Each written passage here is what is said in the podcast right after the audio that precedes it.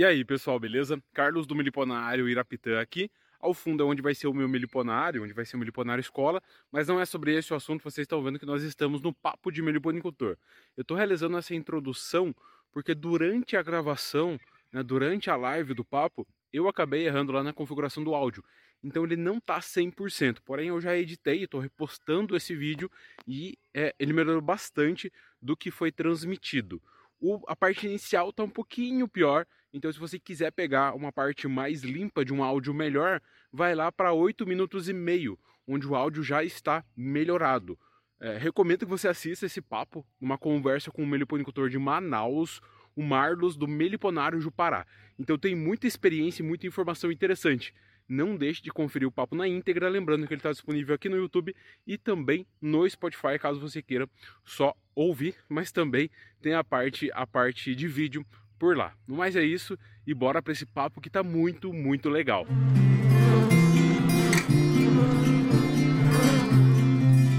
Sejam bem-vindos a mais um papo de meliponicultor. Dessa vez, como vocês já viram aí no título, né, com meu amigo Marlos do Meliponário Jupará. Então a gente vai ter uma conversa bem interessante hoje sobre as experiências dele como criador de abelhas nativas sem ferrão na Amazônia. Então ele é de Manaus e cria diversas espécies.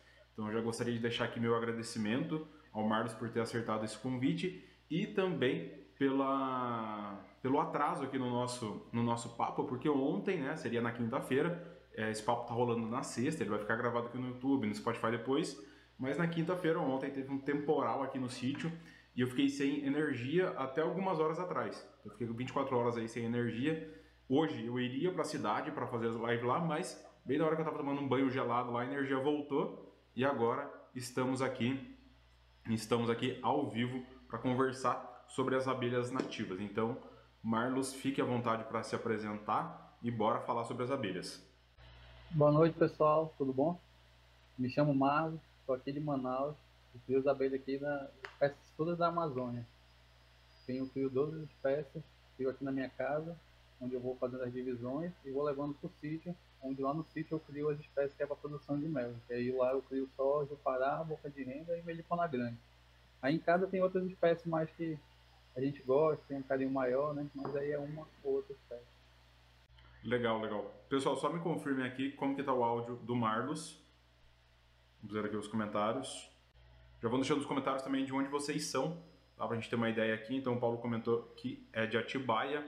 Tem uma galera que eu sei do Brasil todo aqui. E já compartilhem áudio dos dois, ok? Valeu, é, Daniel. Segundo papo aqui ao vivo. Tiver a... Vamos acertando aqui os detalhes da transmissão. Então já vai compartilhando também essa live com os amigos. Joga lá no grupo do WhatsApp. Tem o compartilhamento aí na automático aqui no YouTube. Então, você cria tanto no, na área urbana como na, na área rural. Isso, cria tanto na área urbana quanto na área rural. E nessa na área. Só a produção de, de mel. Ah, tá. Nessa área urbana, tem bastante mata por perto ou, ou aí em Manaus tem naturalmente muita mata? Como que funciona? Ou é um tem. ambiente mais. mais é... que tem muita construção e não tem tanta mata? Uhum. Tem bastante mata por perto. Eu moro, inclusive, bem do lado de uma reserva, uma área preservada, né? Ah, tá. Então dá para aproveitar essa área bastante. Mas aqui, bem ao, ao redor de Manaus, tem bastante área por perto. Assim, principalmente uma área mais central, que é mais dificuldade assim, de achar muita árvore. Mas o resto da cidade tem bastante área de, ainda de mata, né? Então ajuda bastante na criação. Sim, sim. É... Hoje você está com quanto, quantas colônias, Marcos? Olha, eu estou lá no sítio, eu estou por volta já de 50 colônias. E aqui em casa eu tenho mais 60. E aí eu vou, vou levando, né? Porque são divisões, aí eu espero ela fortalecer, vai fortalecendo, aí eu vou levando pra lá. Legal, legal. Então tá, tá, tá crescendo o meliponária. Você cria as abelhas há quanto, há quanto tempo? Ó, eu comecei tem dois anos, bem no início da, da pandemia, né? Ah, que legal, não faz tanto tempo então. Aquela parada, aproveitou aquela parada, tudo que deu, todo mundo parar mesmo. E aí eu aproveitei para poder, logo eu conheci as abelhas, tinha visto outras coisas, de plantações, tudo apareceu um vídeo das abelhas. E aí comecei a conhecer, comecei a ir atrás, não sabia ainda que tinha abelha com ferrão, né? Aí fui conhecendo tudo, assisti muito o que é uma, uma honra estar aqui Pô, que legal. convite. Assistia muito os vídeos de manejo, todos aqueles vídeos que todo mundo elogia, os vídeos que você mostrou o procedimento desde o início da caixa até o final, como deu o resultado, né? Então, agradecer por esse convite e por, por esses ensinamentos também. Né? Pô, que legal. Fazendo cursos online, tive curso com a doutora Gena, aí depois tive curso aqui no INPA. O professor Rogério veio para cá, passou um ano aqui com a gente, foi quando eu me profissionalizei mais agora. Pô, que legal, que legal. É, a gente teve uma, uma leve conversinha antes para acertar essa questão da transmissão. Você já havia me contado, mas eu não fazia ideia, pessoal. Então lá conheci o Meliponário de Pará lá pelo Instagram, né? Um perfil bem grande lá, com vídeos de excelente qualidade, mostrando aí essa diversidade das abelhas da Amazônia. Então o link já está aí abaixo. Então sigam o Marlos lá no Instagram, tá? Já deixei o link dele aí abaixo.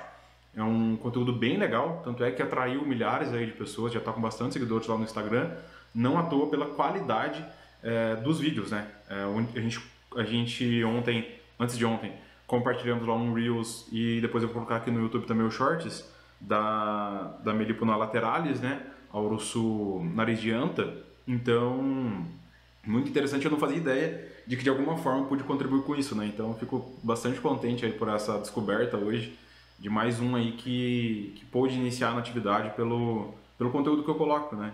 Então, bem, bem legal mesmo, fico, fico contente aí. É uma amizade que começa hoje, tenho certeza que, que a gente vai, vai fazer algumas coisas juntos aí pela, pela qualidade também das, das suas colônias, né? Pelos vídeos dá pra gente ver o cuidado, as caixas aí no fundo dá pra gente ver o, o, o banner, né?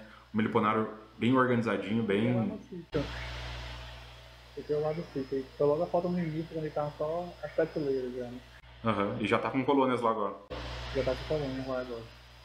Tá, vamos começar então pelo. Você já falou quanto você tem hoje, quando você começou. É, vamos, vamos falar, já indo. O pessoal gosta bastante dessa parte de produção também, a gente não fala tanto sobre isso. Boa parte dos meliponitores são robistas, estão começando agora, é uma atividade nova. É, mas essa questão da produção. Essas três espécies que você tem lá, como você, como você selecionou? Você viu de outros criadores? É, você já tinha aí e viu que ela, ela produzia mais? É, a Jupará e a Boca de Renda já estão já as que mais produzem aqui, os criadores todos mais produzem mel dela, né? Até porque a Jupará é uma abelha para iniciantes e a boca de renda é uma abelha que ocorre aqui na região toda. Então, todo mundo tem daí, essas duas espécies, todo mundo cria para poder produção de mel essas duas espécies. A Melipona Grande já foi depois que eu tive já mais contato com o professor Rogério, e aí ele, nos estudos dele, tudo que ele teve aqui, passou um ano aqui com a gente, e aí a gente viu que essa espécie é uma espécie que produzia bastante também, principalmente na área de vaso. Na área de vaso ela produz muito. E aí eu coloquei essa também para produzir mel lá no sítio. Essa milipuna grande tem um nome popular, como que ela é conhecida? Jupará grande, por, por ser parecido muito com a Jupará, né? Só, só muda algumas coisas assim que mais que o taxonomista consegue ver. Ah, legal, legal. Essa, a, a melipona grande é uma das, das maiores, né? Tem aquela a discussão entre ela e a Luto Boi. A Luto Boi é a mais robusta, a melipona grande é um pouquinho mais comprida. Ah, legal. Legal. Você sabe a população que elas chegam? Olha, chega mais ou menos a. A Jupará tem. A Jupará e a Milicona Grande tem mais ou menos a mesma população, é 2 mil, por ali, não, não muito. Então, é comparado assim a Mandaçaia. Sim, sim. É, uma Mandaçaia bem, bem populosa chegaria nisso. A boca, boca, de, boca de renda já é bem mais populosa, tanto é que a gente vê aqui a Melicona Grande e a Jupará na caixa 15 por 15. Hum. A boca de renda a gente cria na caixa 20 por 20. Ah, interessante, interessante. Mesmo sendo abelhas grandes e pensando em produção, é na caixa 15 por 15. É, ela a, na 20 por 20 ela até vai bem e tal, quando a gente não tá muito forte, mas ela tem, demora muito mais a americana grande, né? Até do Pará também. Agora, ela na caixa 15 ela vai bem mais rápido, até para questão de divisão, produção de, de mel, tudo, ela vai bem mais rápido. Sim, sim. É, é e, a, e a boca de renda, ela. O pessoal comentando aqui do áudio, tá baixo. Pessoal, dá uma aumentada aí no áudio é... Marlo, você consegue. Eu coloquei no máximo aqui teu áudio. Ah, não. Peço desculpa. Agora eu aumentei o teu. Diminuiu o meu aqui. Tenta falar alguma coisa aí, Marlos. Oi, oi. Melhorou agora? É, agora tá mais alto. Agora tá mais alto. Beleza. Ah, tá. Beleza. Voltemos então lá na questão da produção. E todas elas, dessas, as três produzem quase a mesma coisa de mel ou alguma ou alguma tem algum. Alguma se sobressai assim? Ó, a Medípona grandes, ela na área de vaso, que é a área de mais, maior ocorrência dela, ela produz bastante. Ela encaixa aí que chega a produzir aí quase 5, 6 litros aí você. Ou até mais. Por, por temporada, pelo ano inteiro, você fala de 5 a 6 litros? É, você tira mais ou menos umas duas, das duas safras, né? Você tira no, meio, no meio da safra, porque a nossa safra começa aqui em maio, vai até o final do ano. Aí no meio desse, desse período você tira mais duas safras. Ah, na área de várzea, né? Aí o trio em 6 litros. É, uma abelha bastante produtora. Beleza, beleza. Já acertamos aqui, o pessoal falou que o, que o, áudio, o áudio melhorou. Mas fica aí, pessoal, ah, tá. a, a, informação, né? Uma das abelhas que mais produzem aí, produzindo de 5 a 6 litros. É, é, claro, em algumas regiões vai depender de florada aí. Tem gente que fala que já tá aí, chega nisso, mas é algo muito raro. Então já vão pegando aí, fazendo a correlação com outras informações que aparecem, né? É um pouco difícil algumas abelhas menores chegarem nisso. Já ah, lá na região amazônica, né, essas abelhas que são maiores, populosas e pelo tamanho também conseguem uma carga maior aí de néctar, elas conseguem produzir bem, conseguem produzir bem. Ah, só me tira uma dúvida, Marlos, a Jupará, qual é o nome científico dela mesmo, pessoal? A Melipona interrupta. Ah, tá, interrupta. Isso. Beleza, beleza. Melipona interrupta a Melipona grandes, né, como você falou aí. É... é o nome científico dela e alguns lugares conhecem ela por Jupará grande, né, o nome popular. Sim, sim. E a boca de renda é a Melipona seminigra, né? Seminigra, isso. Exato, exato. Aí, pessoal, tô meio, tô meio por dentro ainda das abelhas, das abelhas da Amazônia. E as que você cria na cidade, fora essas três, eu imagino que tem essas três espécies na cidade também. Isso, tem essas três na, na, na, cidade também, aí eu porque vou levando as multiplicações, né? E eu tenho também a Borá, tenho a Canudo, Canudo amarela, que aqui é a Escaptotrigona nigrorrica. É diferente ah, da de vocês, que é a Xantóxica, né? É, a, daqui a, a, é a mandaguaria, mandaguaria amarela, né? Escaptotrigona xantotrica. Você é. tem a canudo amarela. Ela é um pouco diferente, né? Eu vi alguns vídeos lá. Isso, é um pouco diferente. Ela não faz aquele, aquela abertura igual da Xantóxica, né? Ela faz um canudo mais longo, não tão aberto como, como da Xantóxica. Mas é, é uma abelha bastante populosa, trabalha bastante, produz bastante mel também, pólen, né? Sim, sim. No caso, elas também acumulam bastante pólen por aí. Isso. Aí eu tenho aqui também a, a juparazinha, que é a melipona amazônica, que é uma juparazinha menor já, chamada bem, bem pequena, que já é uma, como se fosse uma mandaguaria aí. Ah, interessante, interessante. Mas é melípona? Manduri, desculpa. É ah, a, tá, é entendi. Entendi, entendi. É. é interessante. E é, é, lá no início, você falou que a Jupará é considerada uma abelha para iniciante. O manejo dela é bem fácil, então. Isso, é uma manejo bem fácil, até por, por, correr, por correr muito aqui na região, né? Somente aqui em Manaus ela corre muito. Então é uma abelha que você encontra, é fácil para divisão, você não tem problema com divisões é uma abelha mais rústica, uma abelha, então até um algum manejo errado de iniciante, ela não sofre tanto, ela consegue reverter. Então por isso que indicam bastante ela para iniciante. Entendi, entendi. É... A minha foi a minha primeira abelha, e por isso também do, do nome do Meliponário de Pará, que é a primeira abelha. E aí, para poder mais pessoas conhecerem ela, né? Que é uma abelha que não, não tão conhecida. Sim, sim, de fato, esses nomes que a gente escolhe não são tão comuns, né, de conhecimento da população, por ser nome de abelha? O meu era Iborá, mas daí o pessoal lá já tinha registrado antes e eu quis manter o da Borá, né? A gente, o pessoal sempre pergunta, então fica aqui mais uma vez a informação. Irapitã é o nome, é um dos nomes indígenas da abelha Borá. Irá é abelha, né? Igual Iraí, Irapuá e assim por diante. E Pitã é vermelha, né? que é da pitanga, né? Então mesmo, mesmo, mesma origem ali. Então abelha vermelha, a Borá alaranjada, né? No caso, a Borá tem esse tom alaranjado e quando você abre a colônia ali tem os potes de mel com coloração bem alaranjada, uma cera alaranjada. Então, por isso, o Irapitã e no caso do Marlos, o Jupará aí, por ser uma abelha de fácil manejo e a primeira, a primeira que ele começou. No caso, Marlos, quantas divisões você consegue tirar dessas abelhas? Algumas mais, outras menos? Ou é uma média de todas elas?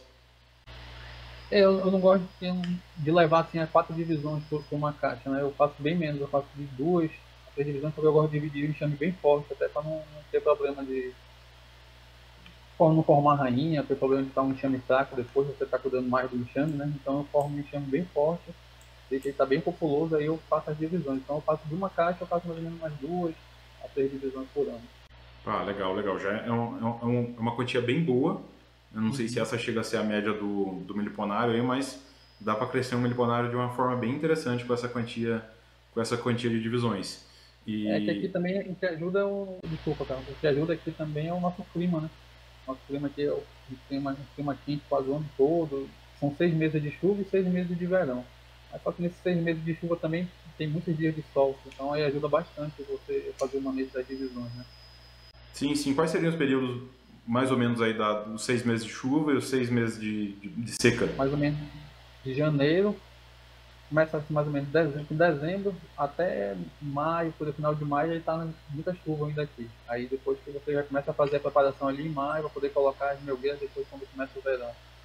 E aí a chuva lava muitas flores, né? Então aí ela, tipo, você tem que ajudar, a mais a produção, você tem que ajudar ela na alimentação. Aí ajuda aqui, geralmente com a alimentação. Ah, tá, interessante, interessante. Tem que fazer um manejo aí de suporte para manter as colônias fortes é, na entre safra, no caso, então. É porque é muita chuva, então aí as flores já estão quase sem nada, já tá sem néctar, sem pólen, então elas têm uma, uma, precisam de uma ajuda. Tá, interessante. Eu imagino que por ser uma abelha grande, ela baixa o estoque bem rápido, né? Sim, a, a, a, boca de renda, ela, você deixa uma melgueira, ela, você vai ver a melgueira tá cheia, e dá uns dois, três dias de chuva, ela, você vai ver, ela já comeu metade ali da, da melgueira, já que tava cheia, bastante, ela come tudo.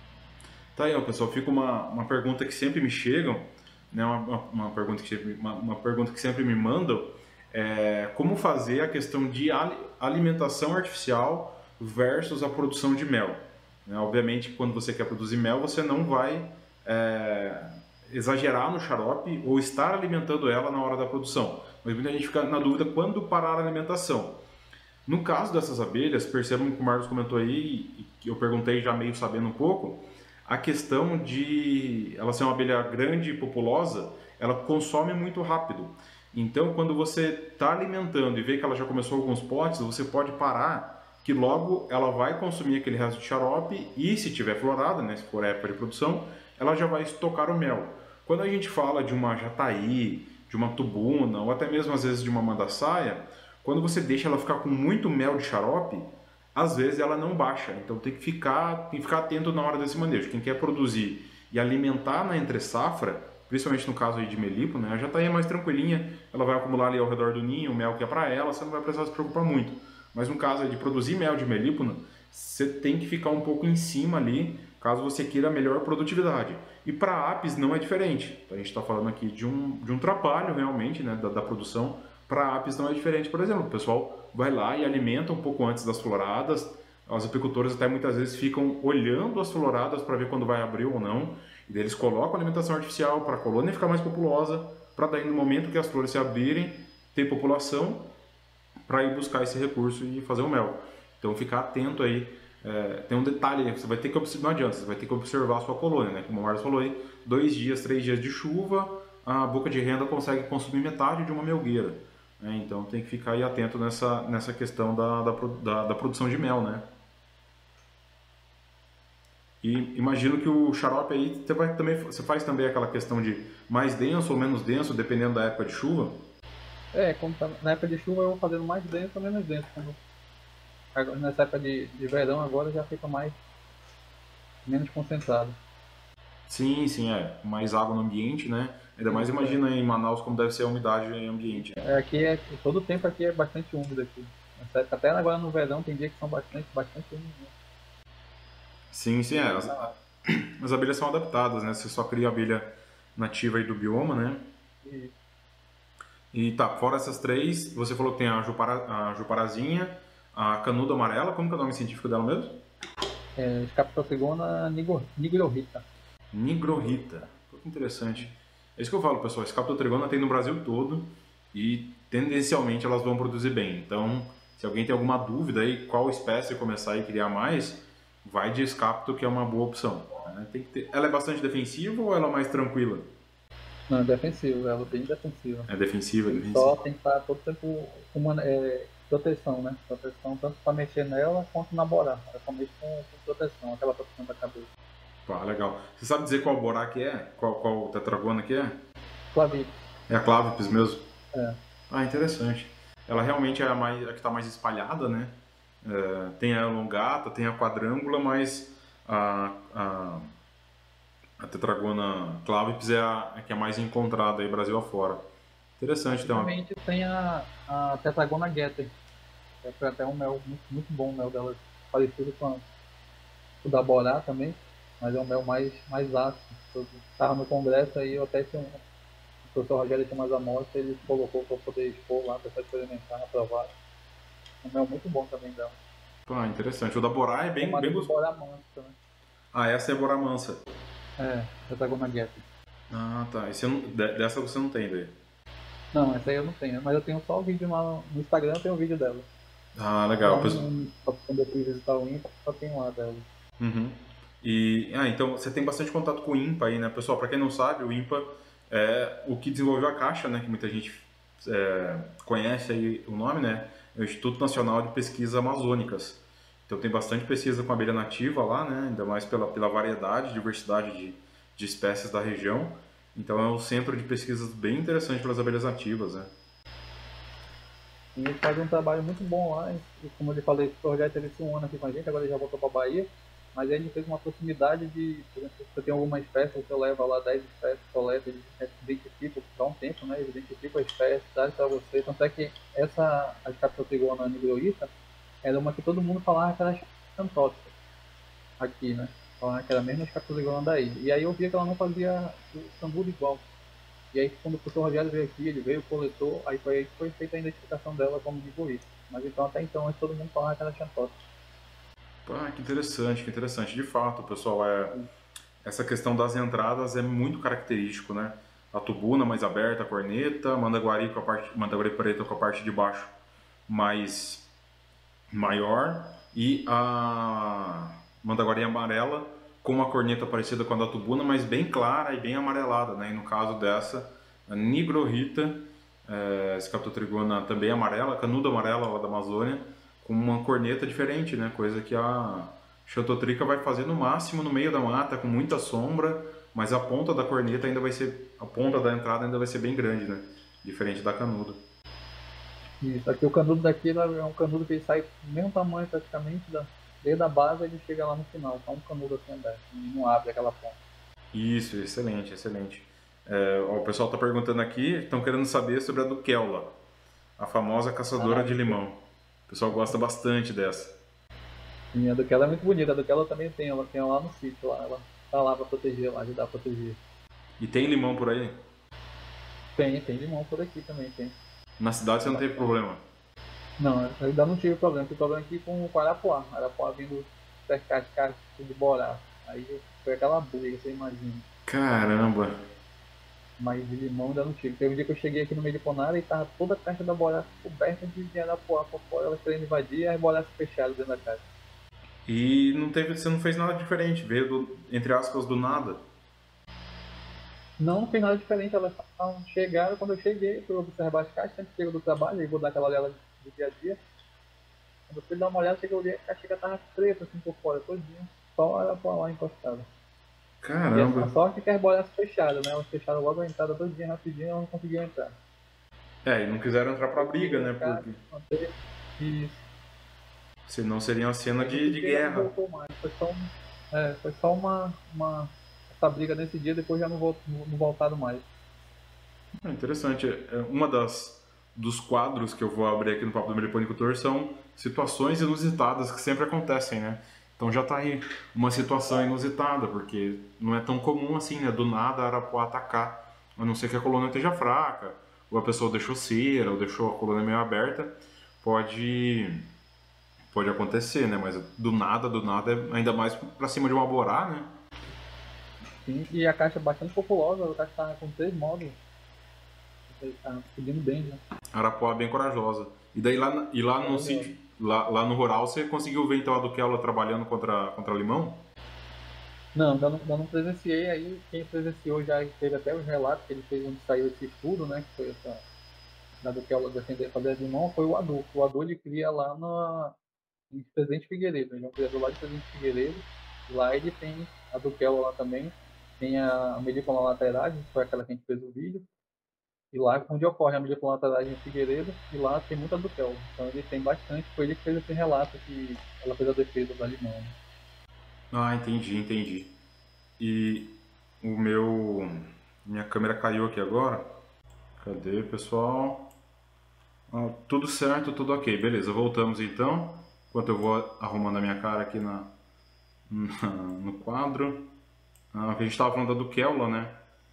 Beleza, valeu pessoal, muito obrigado. Desculpa a, a, o imprevisto aqui. voltemos com, com o nosso papo, voltando a falar do, do Keula, é, a abelha defensora de limão, né? Então, tá falando que quem que observou por aí? O Adu. O Adu é um criador lá de Presidente Figueiredo, bastante experiente também. Ele cria tanto abelha com ferrão quanto abelha sem ferrão. Entendi. E a, e a apicultura chega a ser forte em, na Amazônia ou é mais a criação de abelhas nativas mesmo? Também é, é forte, tem, tem alguns grandes criadores aqui também. E a, abelha nativa ela está crescendo mais agora a produção, criam muito mais para hobby, conservação, e a produção está crescendo bastante agora aqui. Está tá mais voltado para esse lado de produzir, né? Fazer a Amazônia aqui produzir mel. Tanta espécie que a gente tem.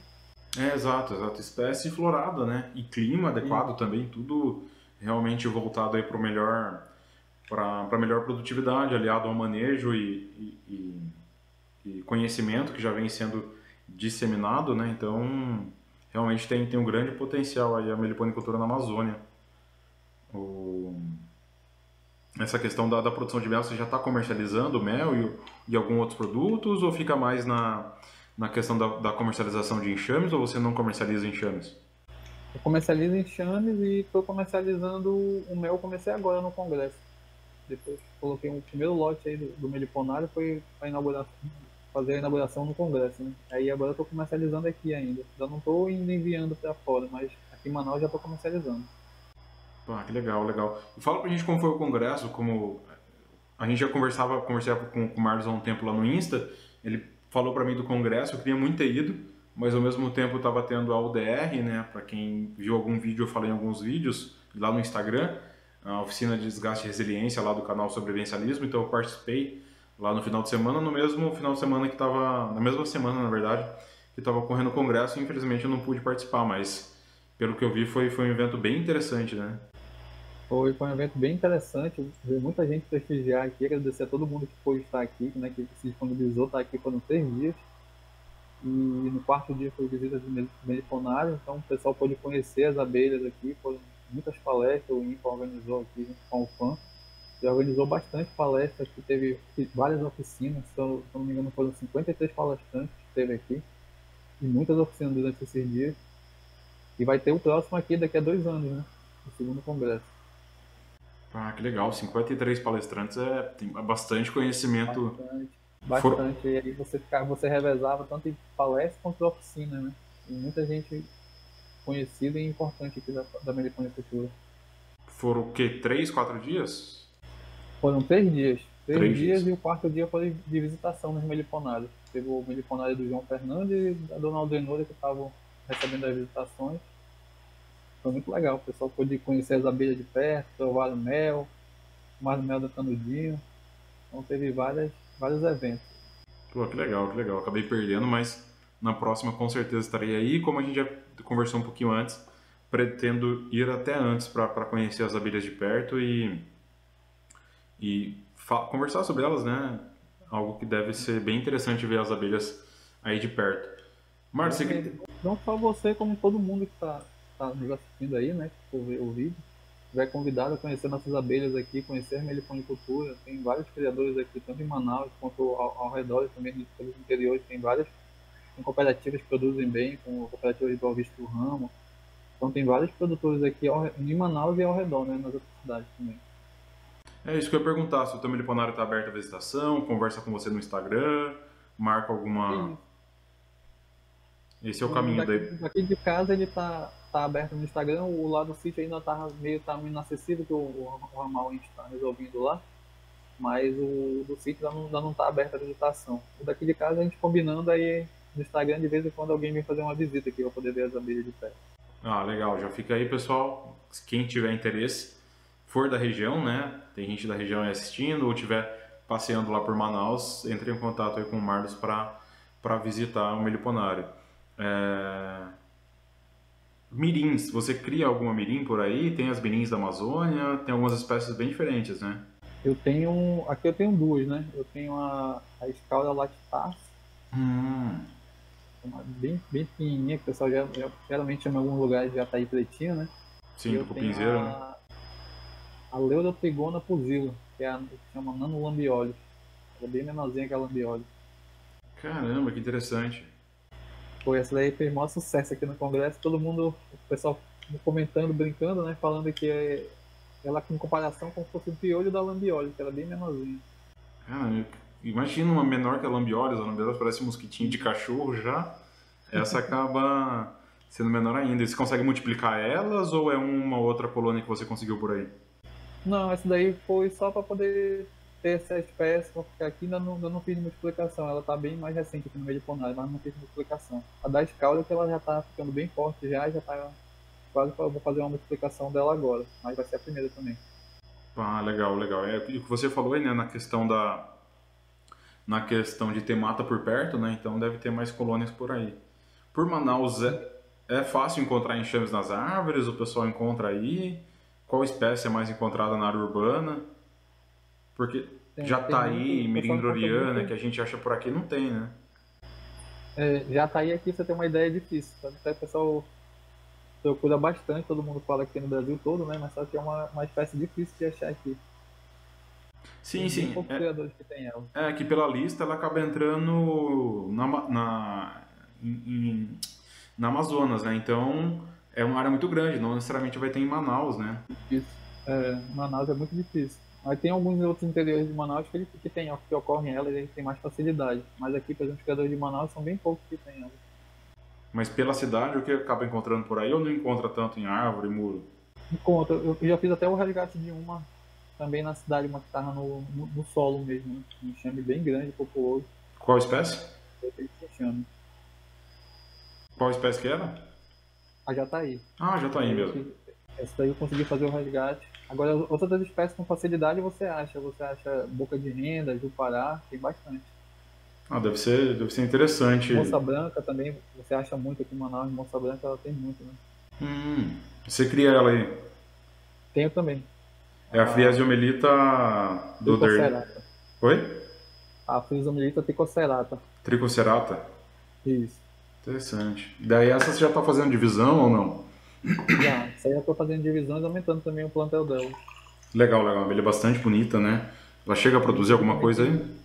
o criador aqui nosso também, o seu Itamar, ele é o presidente da ACAN, que é a Associação dos Meliponicultores, e ele tem um trabalho bacana que ele faz com produção de própolis dela, né? Ela está em muito, ele tem muita, no sítio dele ele tem muita breu branco, então ele faz o própolis do breu branco dela, e é um própolis muito cheiroso dele.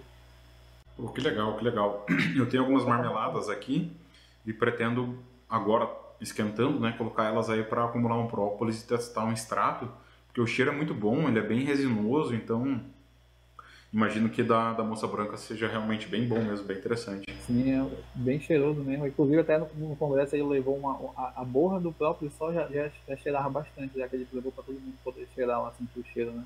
Sim. Então, só a borra já cheirava bastante.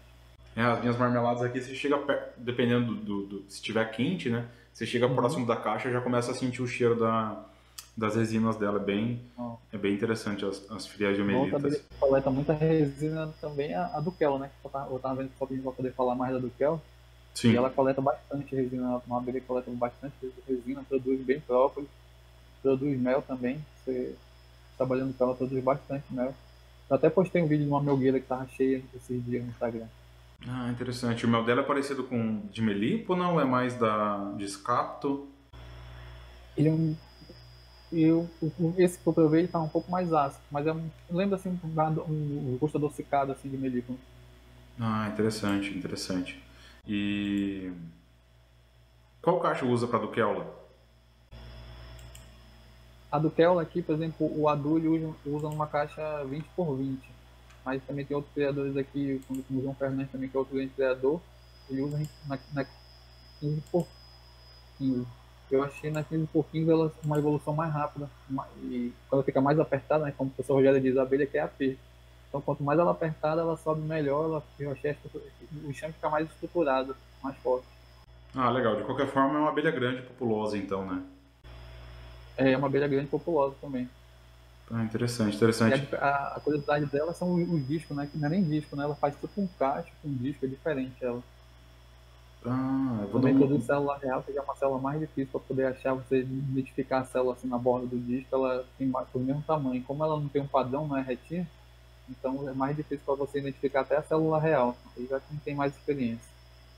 mas ela, ela não tem o comportamento de formar uma célula que nem a, que nem a Friasia melita? Não, ela, ela faz, ela tem a célula, só que é, é difícil a identificação, porque não sei se você chegou a ver algum vídeo dela, ela não, não é um, um disco de melícona, que é, fica tudo reto as células, né? Sim. É mais parecido com um caixa, ele fica todo meio uniforme, então você para identificar a célula real já é mais difícil. Ah, interessante, interessante. Aí você olhando por baixo, você consegue identificar ela. Essa diferença daí. É, a diferença de uma para outra, aí você consegue identificar a célula real, para poder fazer a divisão, né? Sim.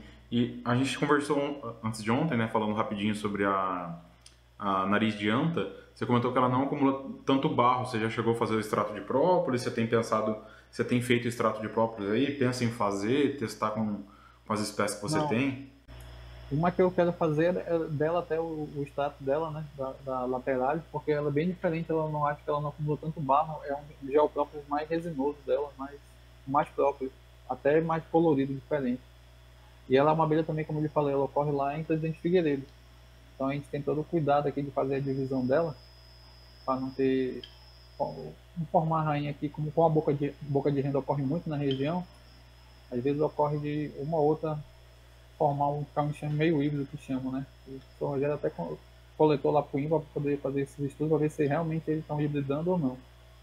Mas ocorre esse problema. Aí na hora da divisão a gente faz, a gente pega, leva, faz a divisão, leva a caixa filha direto lá para Presidente Figueiredo, quem tem um criador próximo, então na estrada, algum sítio, e deixa lá, ela forma a rainha, a gente traz de volta para Manaus. Aí consegue criar tranquilo. Olha só, pessoal, que interessante a informação sobre a nariz de anta, Melipona lateralis, talvez hibridando com a boca de renda, né? E o contrário não foi observado, de boca de renda hibridando com a nariz de anta. Não, ainda não, ainda não foi observado, mas é uma que estão coletando várias espécies para poder, quem, essas, quem cria as duas juntas, né, para poder fazer esses, esses, estudos. Mas ocorre, por exemplo, às vezes do, do, canudo da, da nariz de anta ficar com a, a, a, boca de renda no final, sabe? Já tem várias, vários vídeos já registrando isso. Tá aí, pessoal, mais um relato interessante da observação da entrada, a possível hibridação, e talvez na boca de renda não aconteça porque, como você falou, tem muita boca de renda, então o zangão de boca de renda tem a vontade, né? Um pouco Isso, diferente da, é da nariz de anta que fica um pouco mais adensado ali. E na hora da, do cruzamento tem bastante zangão de, de boca de renda, né? Mas legal o cuidado que vocês estão tomando e dependendo do resultado, né? Pelo menos você tem a, a, o outro meliponário lá para conseguir separar elas, né? Isso, é verdade. Aí eu deixo elas já separadas já. E das que você cria, a particularidade de disposição das espécies, assim, o que você observa aí? Dá para criar junto, não dá? Lado a lado? A, a, a lateralis não pode com a borá, a borá não pode com a canudo amarela? O que, que você observa é, aí? Aqui, por exemplo, eu, eu deixo mais, eu crio em condomínio, né, em prateleiras, e aí eu crio ela, crio do Pará, boca de renda, as outras espécies. Assim. Já deixo ela, elas próximas, não tem problema, consegue trabalhar normal. Agora já borá, canudo, aí eu criei elas no cavalete. Em casa mesmo também que temos aqui. E aí eu criei elas no cavalete separada. Mas para você poder manejar, mas não é porque elas brigam com as outras? Não, já aconteceu de canudo brigar, até, até diminuir mais aqui em casa, quando eu, depois que eu fiz o sítio, já aconteceu muito de canudo com boca de renda, confusão feia mesmo, grande. Tanto a boca, a, eu cheguei um dia aqui, logo que eu trouxe a canudo, aí a boca de renda começou a querer invadir a canudo lá, tomar, tomar a caixa. Aí quando foi no outro dia, isso mesmo na mesma semana, quando foi no outro dia, as canudos estavam entrando nas caixas da boca de renda e ficando em posição de guarda para defender o enxame e não deixar a boca de renda entrar. Caramba. Aí mais, mais essas duas, agora o resto é mais tranquilo. Aí eu diminuí mais as canudas, levei mais pro sítio, vamos lá pro sítio agora. Aí em casa já não deixo mais a canudo. Tá aí, pessoal. Esse negócio de escaptotriguana amarela são chata e briguenta mesmo, porque a a Xantotrica é a mesma coisa, né? Ela é, invade bastante colônias e toma conta. Então, tá aí. No geral. Esse, é um vídeo, esse é um vídeo também que eu postei lá no, no Instagram já, já, tem um tempinho já. E aí, mas tem esse registro também da, da boca de renda toda ao redor do canudo lá da canudo amarelo. Ah, interessante. Vou dar, vou dar uma pesquisada lá. Pesquisem também. Tem bastante vídeo lá no, no perfil do, do Marlos. Vamos ver as perguntas aqui. Ah, o Meliponário Raiz do Cerrado, falando da Leurotriguana puscila, sobre ela ser menor que a lambiolhos. Ó, perguntou se você tem a Pilotrigona lurida, abelha piranha. Não, essa daí não. Essa daí um amigo meu, que é o João Fernandes, tem ela. E foi lá que eu fiz o registro. Mas essa daí eu não tenho. É uma abelha bem diferente? É uma, é, chama aqui ela de borá cavalo, né? Em alguns lugares também chama ela de borá cavalo. Hum, pilotrigona. Isso, é pitilotrigona. Ah, pitilotrigona. Agora, agora eu consegui ler o T aqui, eu não estava enxergando. E é uma abelha bem defensiva também essa daí. Até um dia desse, quando eu fui fazer o registro, até esse vídeo tá mais recente lá no Instagram. Aí eu fui fazer o registro, eu perdi uma camisa que ela remanchada toda, passado o dia todo me cercando lá e pronto. Depois que ela marca o cheiro, já era. Colando resina até não querer mais. Ixi, a camisa tá toda de resina até hoje. A esposa aqui que tá boa, boa. O pessoal perguntando aqui a questão da umidade. O que, que você faz com as caixas aí? Qual que é a maior dificuldade? Dá para usar pinos? O que, que dá para fazer aí? O que, que você geralmente utiliza? Não, aqui a gente não, usa pinos porque a umidade é muito alta mesmo, né? Então aí a caixa de pinos ela vai muito rápido. Rápido, rápido tá se desfazendo. Então aqui a gente usa mais cedrinho. A madeira que eu mais uso aqui é cedrinho. Ah, cedrinho mesmo. É. E ela não rói tanto daí? Já não rói tanto, né? Mas mesmo assim, de vez em quando a gente tem que fazer uma restauração nas caixas, trocar alguma caixa, até por causa do, do tempo, né? Tempo, umidade, chuva, tudo ele vai deteriorando, até por fora também. Ah, interessante, interessante. Ah, não, de fato, né? outra que eu vi aqui também, que é mais para venda de enxame, essa já, é a boca de ralo, que é uma olifa amarela, né? Não sei se você já viu ela. Hum. Ela vai ser a melípona? Ela é a melípona paraense. Ah, paraenses. Uma das ursas amarelas. Interessante, também um pouco de ralo. É outra encrenqueira também, tem que criar sozinha ela, porque não dá pra ficar junto com as outras, porque ela é uma confusão sempre. Ah, tá. Essa então tem essa particularidade aí de ser encrenqueira. Mas também produz bastante, é uma abelha que produz bastante mel. Aqui em casa, por exemplo, eu coloquei tinha uma, uma colônia forte, aí eu coloquei um, duas melgueiras nela, pra, porque aqui em casa eu não produzo mel, né? Eu deixo só mais pra divisão mesmo e manter os enxames. E aí eu deixei uma, foi uma colônia forte boca de ralo e eu tô com duas melgueiras nela, já tá quase cheia, eu vou coletar esse mel dela agora. Ah, que interessante, cara, interessante. Deve ser. Uma melgueira, eu até postei essa também, é uma melgueira interessante, ela tá com vários potes de mel, mel líquido, mel já um mel gelatinoso, outro mel também cristalizando já, mel bem grosso já, na mesma melgueira. Aí eu vou até coletar para fazer, levar lá para fazer uma análise nesse mel. Sim, deve ser de florada diferente ou tá se comportando diferente Sim. nos potes, né? É interessante essa melgueira ficou. É porque cristalizar num, num local mais úmido é mais difícil, né? É, verdade. Geralmente vai, vai cristalizar um... época que que essa, essa família da, da Melipona Grande, da Jupará, eles fazem um mel bem gelatinoso. Eu não sei qual é essa florada, tá vendo para ver qual é essa florada, e o mel bem gelatinoso, você pega na colher, ele é igual uma, uma gelatina mesmo. Ah, interessante. E, um mel bem gostoso, pensa no mel gostoso é esse da, da Melipona Grande. É, e é um agregado ao comércio, né? Porque não é só o sabor, a cor, a espécie nativa, tem a consistência diferente, né? É, consistência totalmente diferente, é. é outro mel. Ah, que legal, que legal. O que, que eu ia perguntar? Ah, é, deve ser interessante ver uma melípona lotando melgueira meio rápido, assim. Aqui, às vezes, eu consigo ver a Amanda Saia, mas no geral é um pouco mais difícil, né? Uma área um pouco mais degradada, não é, não tem tanta mata, mas eu já ia, eu tava quase reclamando, mas as tubunas aqui têm surpreendido um pouco. Estou é, conseguindo fazer algumas coletas bem interessantes aqui da tubuna, então consigo ver um pouco essa, essa produção rápida aí da, das espécies rápida, da, de espécies produtivas, né? Mas ver uma melípona lotando melgueira assim deve ser bem interessante. Você chega a utilizar melgueirão ou é tudo na largura da caixa mesmo? Eu uso nem, uma largura da caixa. Tem alguns criadores aqui que usam esse melgueirão.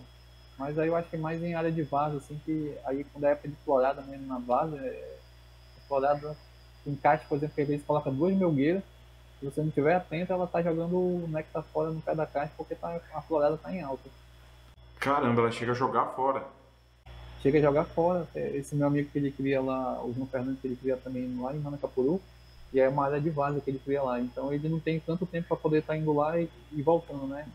Então ele bota duas melgueiras. E aí quando chegou, o rapaz mandou um vídeo para ele lá que observa as caixas, aí tava jogando no pé da caixa, a de formiga que tava pegando o néctar e a lixeira cheia de néctar também.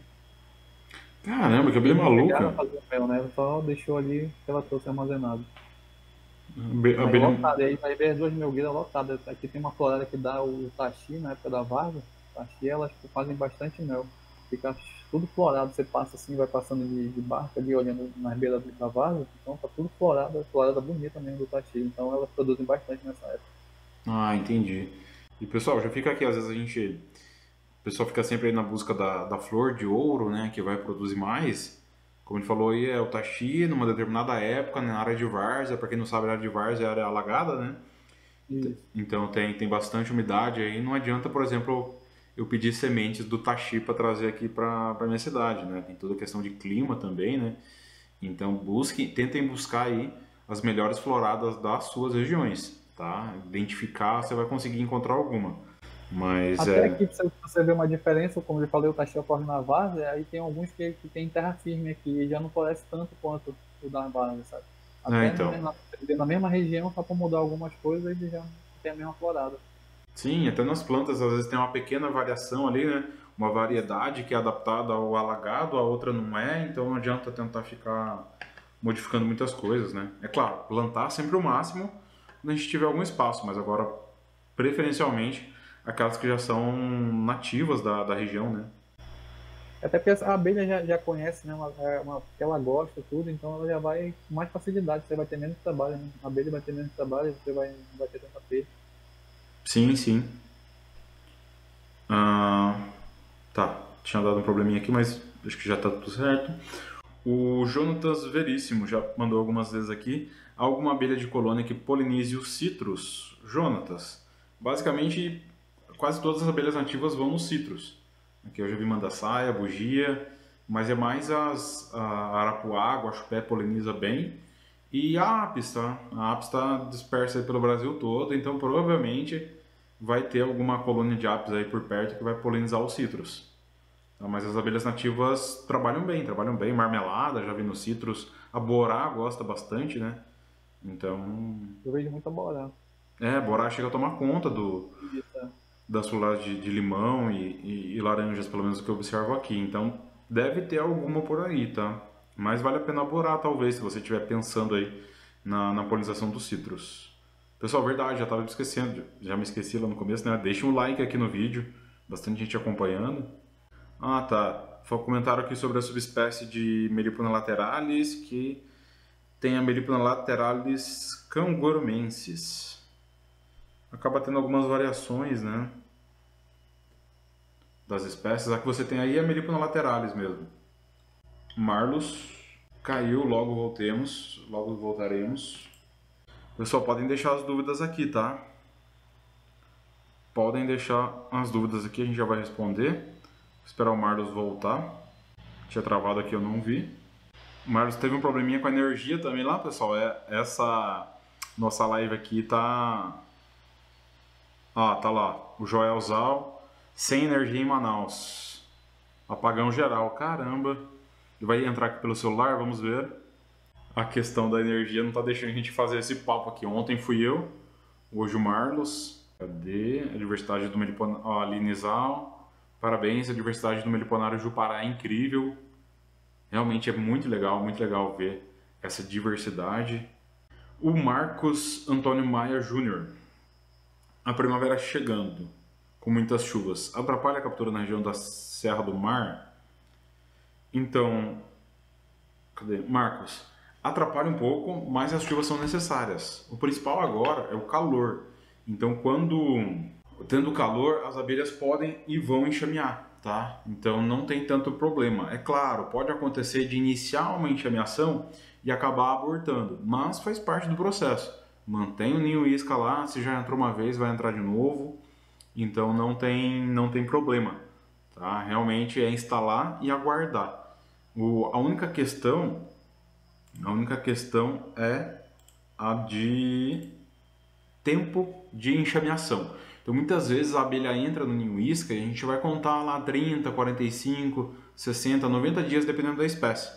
Mas por exemplo, uma escaptotrigona entrou numa isca de 2 litros. Se ficou 15 dias chovendo, ela teve ali 15 dias que não trabalhou tanto. Então você tem que diminuir essa contagem, aumentar no caso, né? tem que descontar esses dias. Em vez de 30, você vai esperar 45. Então é essa atenção que o melhoponicultor tem que ter. É, esperar parar a chuva para instalar ninho isca, a gente vai instalar ninho isca só lá no outono e olhe lá. Então instale o Ninho Isca que você tem boas chances, tá? Ah tá, o Marcos colocou aqui Mata Atlântica. A época agora, é, Serra do Mar na Mata Atlântica. É isso mesmo, a época é agora, a época que tem calor. Se, se não tiver, o que atrapalha vai ser no inverno, né? no frio. No frio as intimações diminuem bastante, ou quase não tem, principalmente na região mais úmida e fria, por causa da, da Serra do Mar na Mata Atlântica.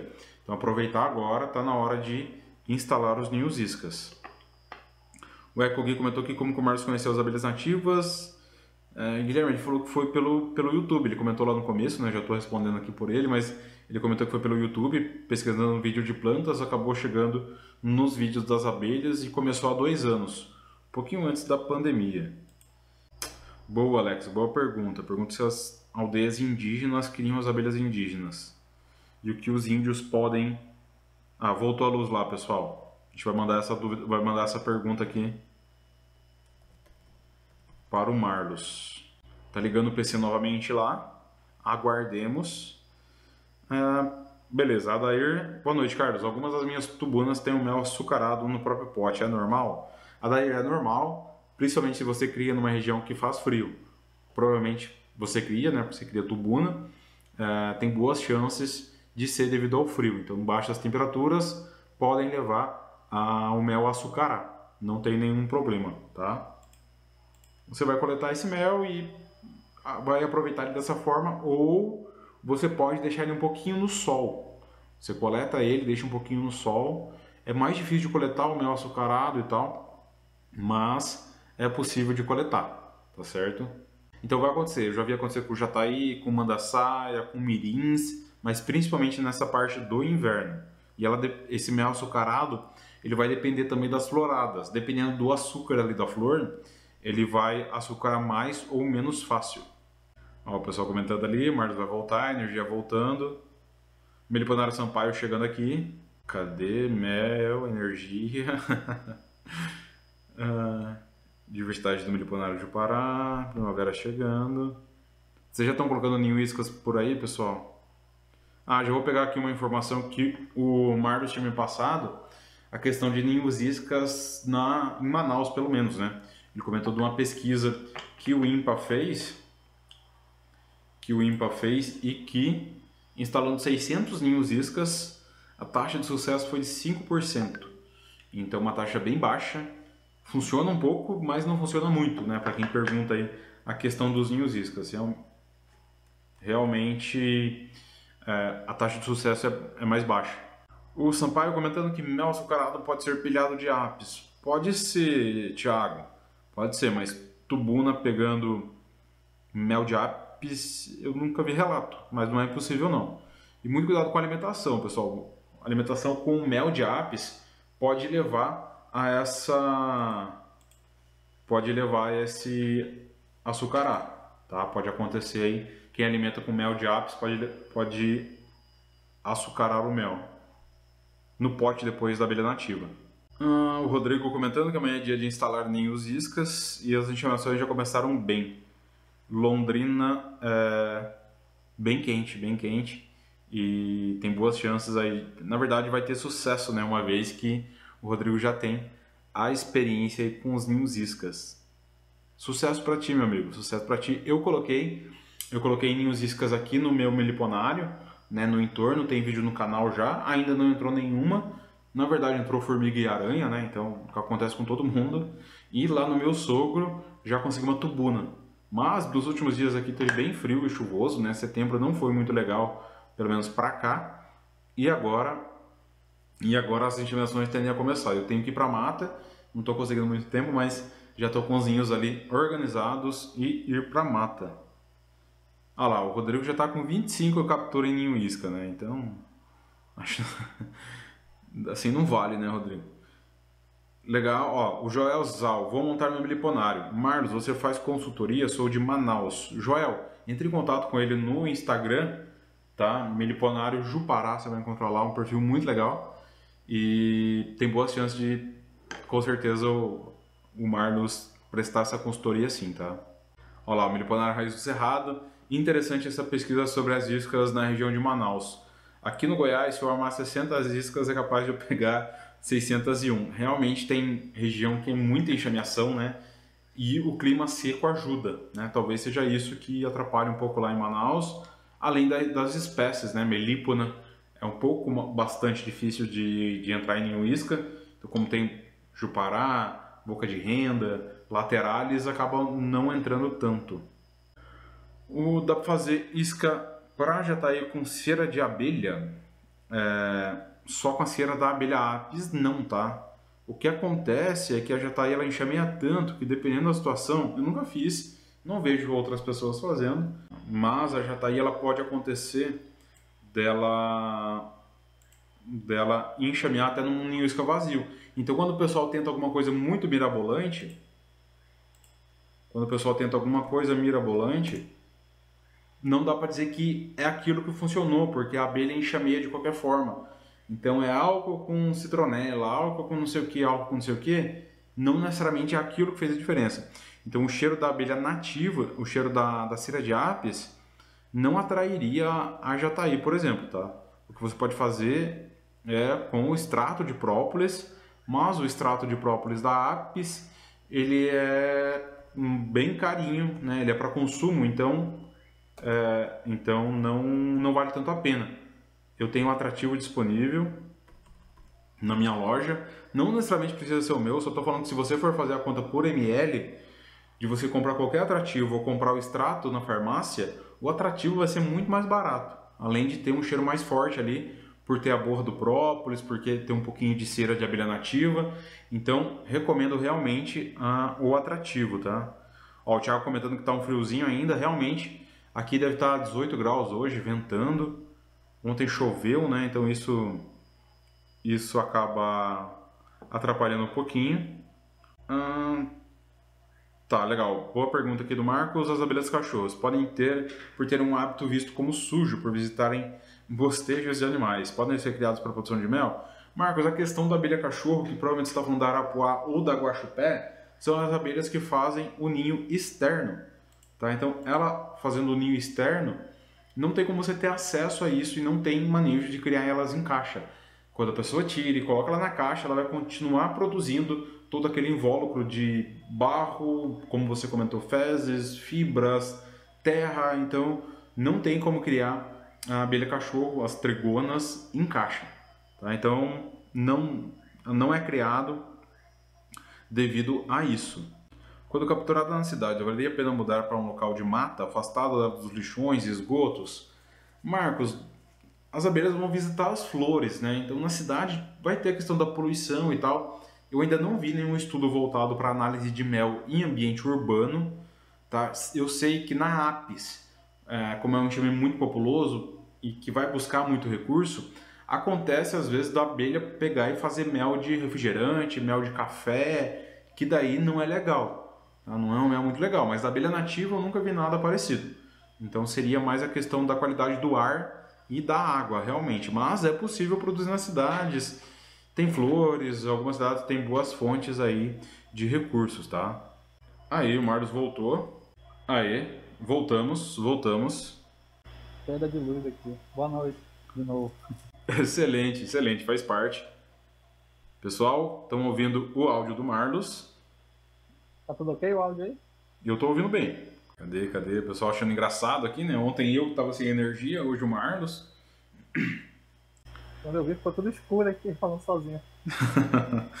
eu fui encarar o banho gelado hoje de novo, falei, deixa eu tomar um banho, vou dar mais um tempo, se não voltar a energia, eu vou pra cidade. No meio do banho gelado, voltou a energia. Levei até um susto. Aí, voltou. Pessoal, excelente, excelente. Mel no quintal por aqui também. Beleza, beleza. A gente já tinha falado das espécies, né? A gente estava falando do que naquele momento? Eu já não me lembro mais. Tá falando da borana cítrico, né? A gente via bastante borana cítrico. Isso, isso, isso, isso. Fora essas situações inusitadas que você já comentou, Marcos, tem alguma outra que você lembra? Miliponicultor acaba tendo bastante história. Você está com bastante colônia já? Alguma invasão diferente? Sempre tem bastante história, né? A gente foi. Teve um tempo que a gente foi também fazer um, um manejo aqui de resgate. Então aí tem, tem bastante coisa, né? Que a gente foi fazer um, um resgate num tronco e ela tava com um formigueiro que tava, dificultou demais fazer o resgate, porque o formigueiro tava querendo tomar conta todinho do, do enxame. Então ele teve que primeiro resgatar, tirar as formigas para depois resgatar a abelha, né? Pra tentar, tentar salvar a abelha.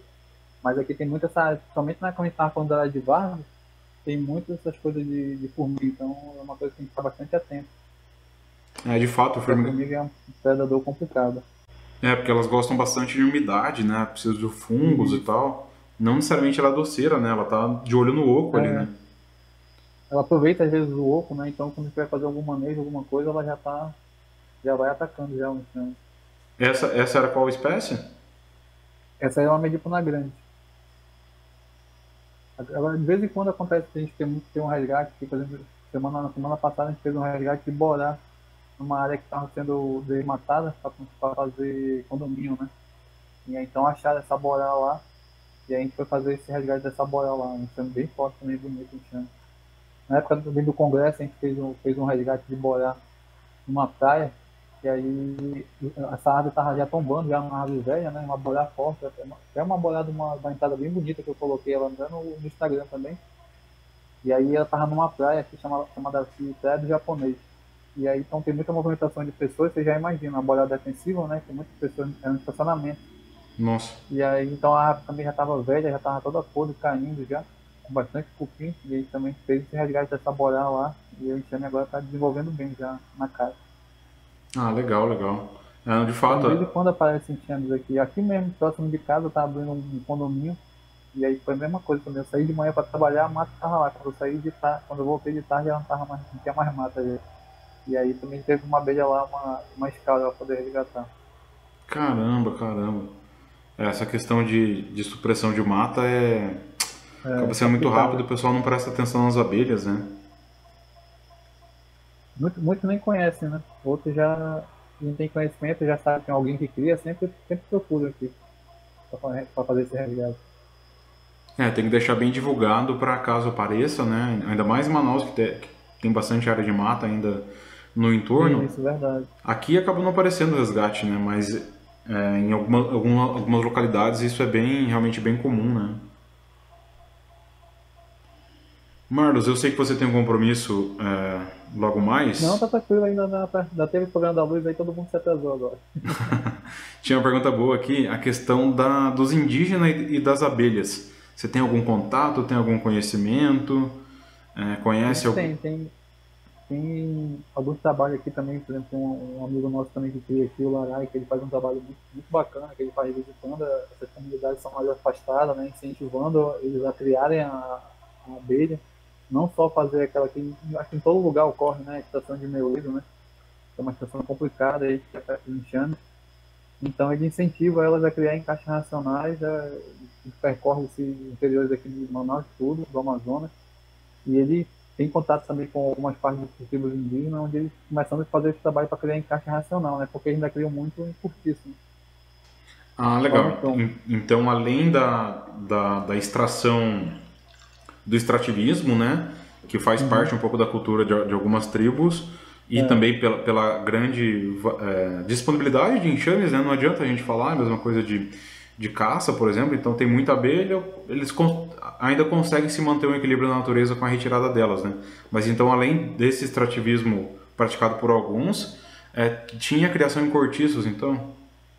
Sim, é, eles mantinham mais em criação em cortiço, né? Aí agora, desde quando veio a, a caixa ímpar, a caixa ímpar está sendo uma caixa que foi bastante divulgada aqui para meio de cultura, então muitos aqui já, já usam mais a caixa ímpar. Ainda tem alguns ainda que usam aquelas caixas mais, mais rústicas, né? Alguma mais, mais, mais para o interior, assim, e eles usam com umas caixas padrão, como se fosse uma nordestina mais ampliada, só que bem mais, bem mais rústica, né? E aí então, ele vai fazendo esse trabalho de incentivar justamente fazendo a caixa ímpar porque melhora bastante, tanto para qualquer manejo né, que eu for fazer, para divisões, para produzir mel, a caixa hídrica com certeza ela ajuda bastante. Sim, sim, é até, até algo que eu comentei com a Mauri, com a Morim na, uhum. no, no, último papo de meliponicultura, a questão das caixas rústicas, né? É, a abelha fica uhum. lá dois anos sem mexer e daí quando abre tem muita coisa. Então o pessoal acaba confundindo essa questão de melhor desenvolvimento com a abelha que está bastante tempo na caixa, né? Ela estando bastante tempo na caixa, ela vai ter ali você vai encontrar bastante coisa quando abrir, né? Diferente do que a gente pensa em produção e mais diferente, não tem nem comparação falar com o manejo da caixa ímpar, né? Caixa modular aí onde Verdade. você... Você, você tem uma ideia, a gente teve numa naquele um tempo atrás, a gente com o João Fernandes, que fazendo trabalhar numa região da caixa que ele cria lá, e aí a gente encontrou lá uma parte que ele criava, e ele criava como se fosse uma caixa nordestina, só que bem maior, como podemos dizer, mais de um metro de caixa. Uma boca de renda aí, boca de renda e boca de ralo. A gente contou duas caixas que ele cria lá. E aí a, a entrada, para você ter uma ideia, um, um quadrado bem grande, e a boca de ralo propolizou, é, fechou toda com gel próprio, deixou só a entrada, né? Mas na caixa mesmo em si, é uma caixa que estava em área de vaso, uma área de muita produção, mas elas fecharam o enxame, né? Fizeram só aquele invólucro, cobriram tudinho e não, não usaram o, resto, o restante da caixa. Então, quer dizer, às vezes nem ela estando no seu local de origem, com, com bastante florada, tudo, ela não usa aquela caixa toda grande, né? É, não tem, não adianta, tem um limite da espécie, né? Nenhuma árvore cresce uhum. para sim, sempre e nenhuma colônia cresce para sempre também. Então ela tem ali a, a litragem da espécie, por mais que a por mais que a espécie seja bem bem bem populosa, né? E produtiva, né? Mas ainda assim tem tem um limite, né? Não, não tem muito não tem como como questionar ali o limite da espécie, né? É, que ela chega ali, ela fechou, fecha a caixa e já não, já não produz mais, produz só aquilo que ela, pra ela se manter e aí às vezes aquilo, aquele espaço depois fica, começa a, a, prejudicar, né? Que ela tem que se manter isolar termicamente aquele espaço todo que está sobrando. Sim, sem contar a questão de predadores, né? Espaço para formiga, forídeo. Sim. Ainda até isso aí vai poder formar junto dentro da caixa, né? Forídeo acaba sendo um problema bem sério aí ou as abelhas conseguem contornar com enxame populoso? Não, até que com enxame populoso consegue contornar, assim, ela consegue contornar bem. Mas tem um, um problema mais um da Inforídia e mais em divisões recentes, né? Se não quiser, por isso também que eu faço divisões com enxame bem forte. E quando você não faz com ele tão forte, às vezes tende a dar, dar alguns. Entendi, entendi. Então não é, não é algo mas, também. Mas na época de chuva, na época de chuva ele dá bastante. Até porque agora de sol ele tá aqui, não tá. Não tem. É mesmo aí em Manaus, então, na época mais seca ele diminui bastante. É, diminui bastante agora nessa época mais seca. Agora na época de inverno aqui, que já mais já chove bastante e a umidade é alta, aí eles atraem muito rápido. Ah, legal. O pessoal está comentando aqui das sementes nas entradas das abelhas. O que, que você observou por aí? Hum. Da boca de é renda, semente, da boca de ralo? Fica bonita ela. É a semente da coçapoa asperifolia. É uma semente que elas usam bastante aqui, é uma árvore aqui, daqui. Então elas usam bastante, ela, ela dá um frutinho vermelho e elas coletam essa semente e grudam nas, nas entradas. Por exemplo, a boca de ralo, ela faz todinha na entrada, fica toda avermelhada. A boca de renda tem uma época do ano que ela deixa a entrada aqui, a entrada toda vermelha também. É aquela mesma que é o urso boi, entra, você já deve ter visto alguma entrada de urso boi, né? Que é aquela entrada bem vermelhinha. Sim, sim.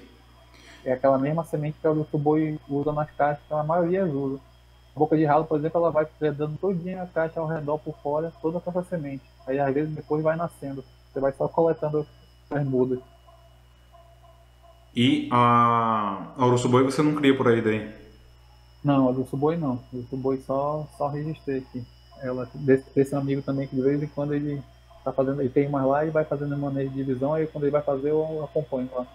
Ah, Mas legal. A boi não, ela, ela tem um, uma abelha mais, mais. Eu penso assim, né, na minha visão. É uma abelha que ganhou mais fama, assim, mais pelo resto do país, assim, pelo nome e tal, que chama ela de uma abelha muito é, a Ferrari das abelhas, né? Mas aqui ela já, até mesmo na área de ocorrência dela, já, ela tem um mel muito gostoso, muito saboroso, tudo é uma abelha linda, mas é uma abelha mais difícil para você manusear. Principalmente para os manejos, tudo, ela é uma abelha mais melindrosa. Você tem que ter bastante atenção. O forídeo nela também é complicado. Ela não aceita xarope, está sempre com mel. E aí já é uma abelha mais complicada, mas aí muita gente acha, gosta dela por achar ela bonita, né? Aí eu, eu aqui eu, eu, não crio dela. Não, eu tô, eu tô no teu time também, a abelha é muito melindrosa, vale é. a pena para conhecer, ver e, e, saber que existe, que é bonito e tal. Auxilia na preservação dela, não desmatando e boa, né? Porque de trabalho já basta o que a gente tem com as abelhas que produzem, né? Mas ainda assim a gente tem um trabalho com elas de dividir, de coletar mel, de fazer os manejos e tal. Agora ficar realmente ali de, de muito babá de abelha, pelo menos não é o, o que eu gosto é isso muito. aí que eu, que eu pensei desde o início, acho que até por ouvir você também nos primeiros vídeos, ficar de babá de abelha é complicado. Aí eu sempre pensei em criar aquelas que ocorrem bem, tipo foi Jupará e Boca de Renda, que ocorre muito aqui em Manaus, então não tem tanta dificuldade para as divisões, né? Então comecei por essas duas, aí a Medípona Grande também ocorre bem e vai bem aqui na, na minha área. Mas eu tenho algumas características, por exemplo, outros amigos criadores também aqui em Manaus, por exemplo, eu crio bem a Medípona Grande aqui e a Boca de Ralo. Mas tem amigo próximo, aqui, questão de 4, 5 anos, que não vai bem na casa dele. Tanto as, as duas, tanto a Medípona Grande quanto a Boca de Ralo. Ela vai começa a definhar, ela perde o enxame todo. Caramba. É, provavelmente é relacionado a, a, a mata que você tem aí no entorno, né? É, é isso que eu penso também que a mata tem alguma coisa que atrai que elas vão bem, já em outros lugares acontece de não se desenvolver tão bem. É, a seletividade das abelhas, né? né? Não tem muito o que a gente lutar contra isso. É que nem eu falar que eu vou produzir mel de urso amarelo aqui. Não, elas não chegam a, a, Elas não chegam a produzir tanto, né? Então elas vão bem, aceitam o xarope, conseguem bem pólen, mas a parte do néctar fica um pouco prejudicado. Então. Por isso que eu fiquei feliz quando essa boca de ralo aqui de casa produziu a primeira melgueira e eu falei, vou colocar outra para testar. Aí eu testei, coloquei outra. Quando eu fui abrir, eu já não, não tava muito assim. Achei que não ia estar tá cheia ainda. E aí tava quase completamente cheia, faltava poucos potes já para encher. Ah, que legal. E você vai aumentar daí o número delas? É, aí essa daí eu tenho mais pra, pra venda de enxame, né? Que é uma abelha mais difícil aqui de, de achar. Então muita gente gosta do amarela, né? Uhum. Aí eu tô aumentando o plantel pra vender mais enxame dela futuramente. Não, de fato, você já tá com três espécies produzindo mel, né? Então. Isso, é. Essas outras eu tenho mais assim pra produzir o enxame, ou então outra abelha que eu gosto, tudo. Outra que eu crio também, que é uma abelha muito bonita aqui, a Melon 90. Ah, tá. É a. Qual que é o nome? O É nome... Melipa, Melipa na Melon 90. Tá, não, mas o nome popular dela. Aí chama, algum, alguns lugares chamam de Jupará, porque elas são tudo meio parecidas com a Jupará, e são Jupará, Jupará média, Jupará grande. Ela chama algum, alguns lugares de Jupará média. Mas conhece também só por Melon 90, também nome popular. Ah, entendi, entendi. Mas é uma abelha também muito bonita e produz um mel bem saboroso ela também, uma melita. Né? Ah, legal. Então você tem, acaba tendo bastante melípono aí, né? É, eu mais, mais pra essa área de, de melípono, né? Aí a Borá, por exemplo, eu tenho para poder produzir o, o própolis dela. Aí eu tô aumentando o plantel da Borá também para poder fazer o extrato, depois ter o extrato também para vender junto com o mel. Ah, excelente. Não, é, é um mercado que eu acabo vendendo bastante extrato de própolis aqui. O pessoal já Uhum. conhece, né? Então é algo mais fácil. Tudo bem que o mel, o pessoal sabe o que é, mas é, um- é diferente o mel da abelha nativa do, do mel de apis, né? Mas agora o extrato de própolis já tem um conhecimento maior, o pessoal acaba É, consumindo mais, né? Vale a pena tentar com a canuda amarela também. Um mel diferente, Sim. talvez, um extrato de própolis diferente. É bem eu também já tenho amigos aqui também que produzem da, da, da canuda amarela, e aí eu vou, justamente por isso que eu comprei essas duas, né, de própolis, a Borá e a, e a canuda amarela para poder produzir, fazer é, extrato de própolis então. Ah, excelente, então, excelente. Esse, esse é o caminho aí.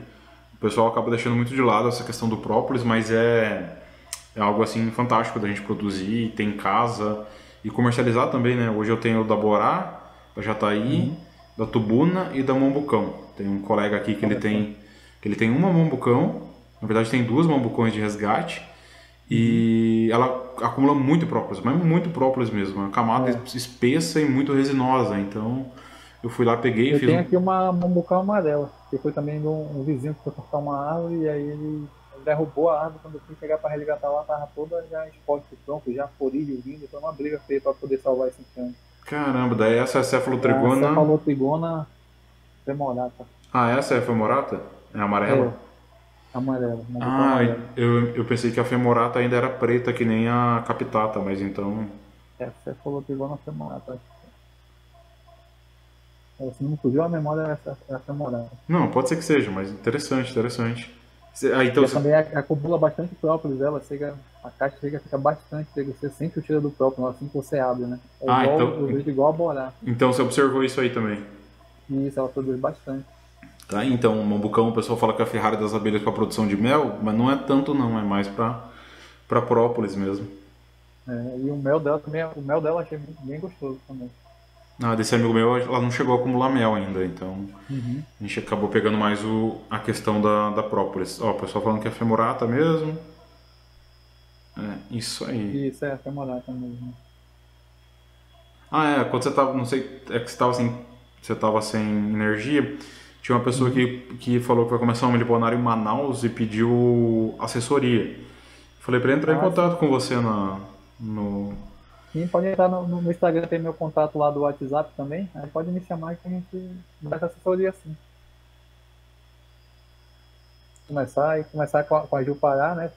manejo mais fácil, para poder aprender, conhecer. E aí sempre incentivo também aqui, acho que todo, todos aqui incentivam ela a comprar a Pará, criar ela primeiro, por ser, como eu falei, para esse manejo ser fácil, né? E aí a pessoa conhece, vai vendo qual é a proteção que quer, se você vai querer só uma, uma caixinha para ter no, na sua casa, ou vai querer produzir. Pessoal, é isso daí mesmo que o, que o Marcos falou, é, a gente acaba se deparando com o mundo da meliponicultura, ainda mais em Manaus ali com lindas espécies, espécies diferentes, mas a palavra-chave é ir com calma, tá? Ir com calma, escolher uma espécie, como o Marcos falou aí, de manejo mais fácil possível. No caso ali de Manaus é o Jupará. Por aqui seria Jataí, talvez a Mandaçaia.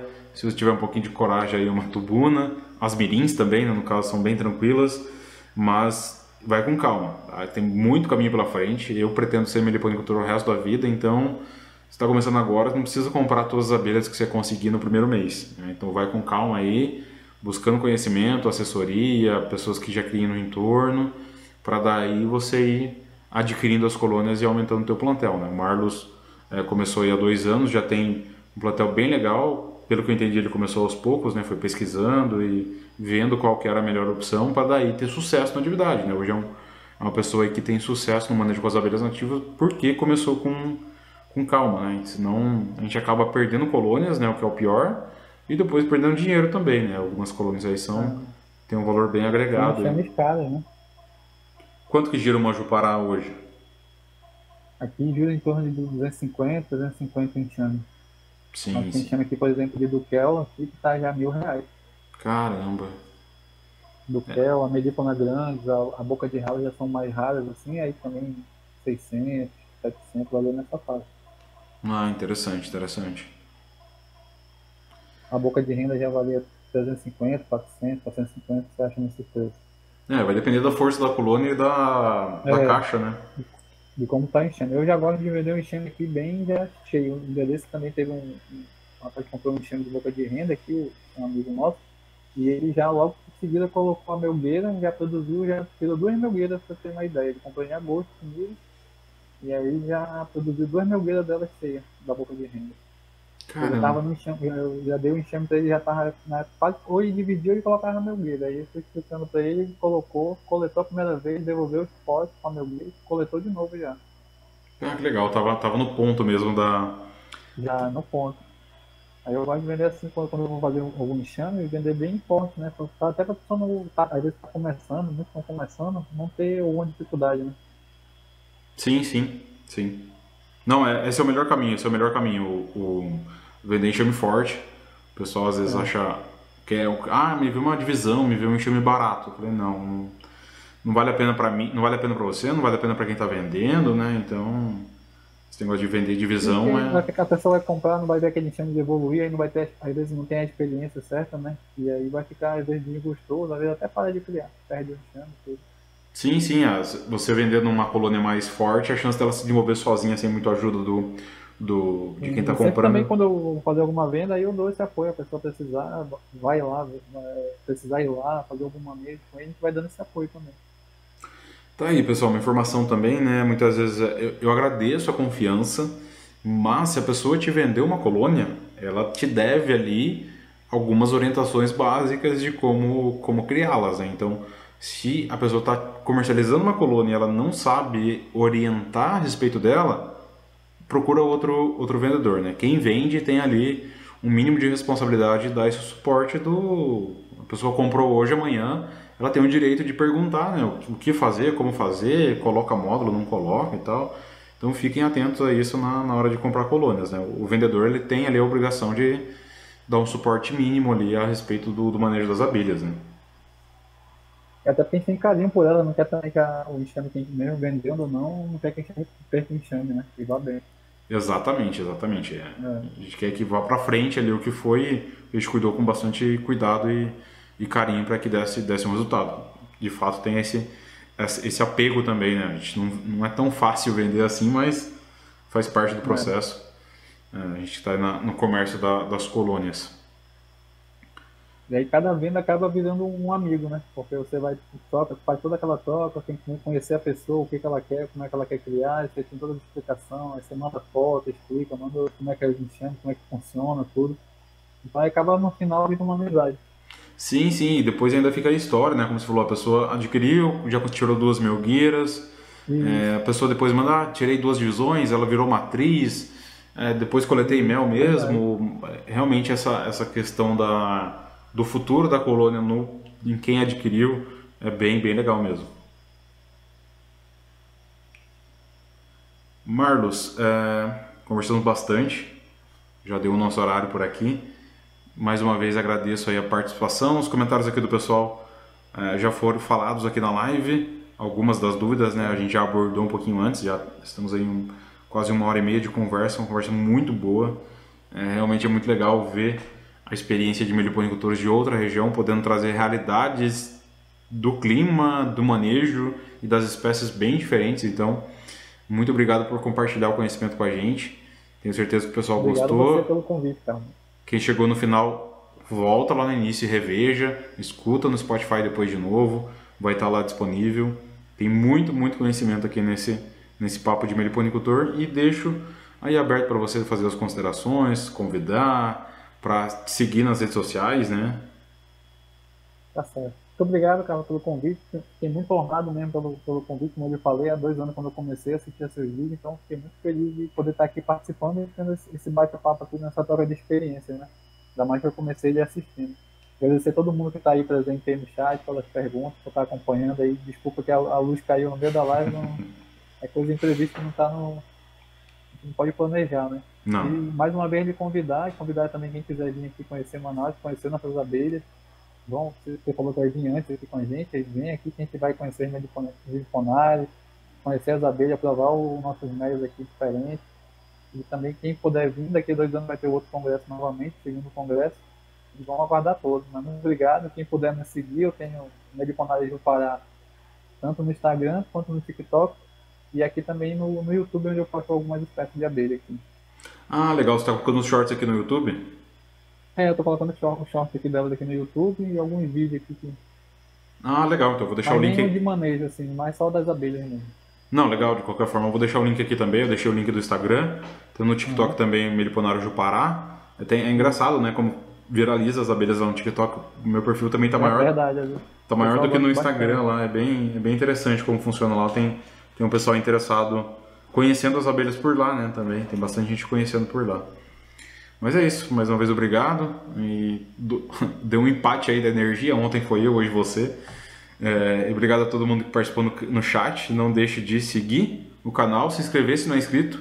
Tô Papo de Bilipanicultor toda semana aqui no YouTube. Se perdeu o papo ao vivo, confiram depois ah, aí no canal, como eu falei lá no Spotify e assim por diante. Mas é isso, pessoal. Um abraço e até o próximo vídeo. Valeu. Tchau, pessoal. Valeu.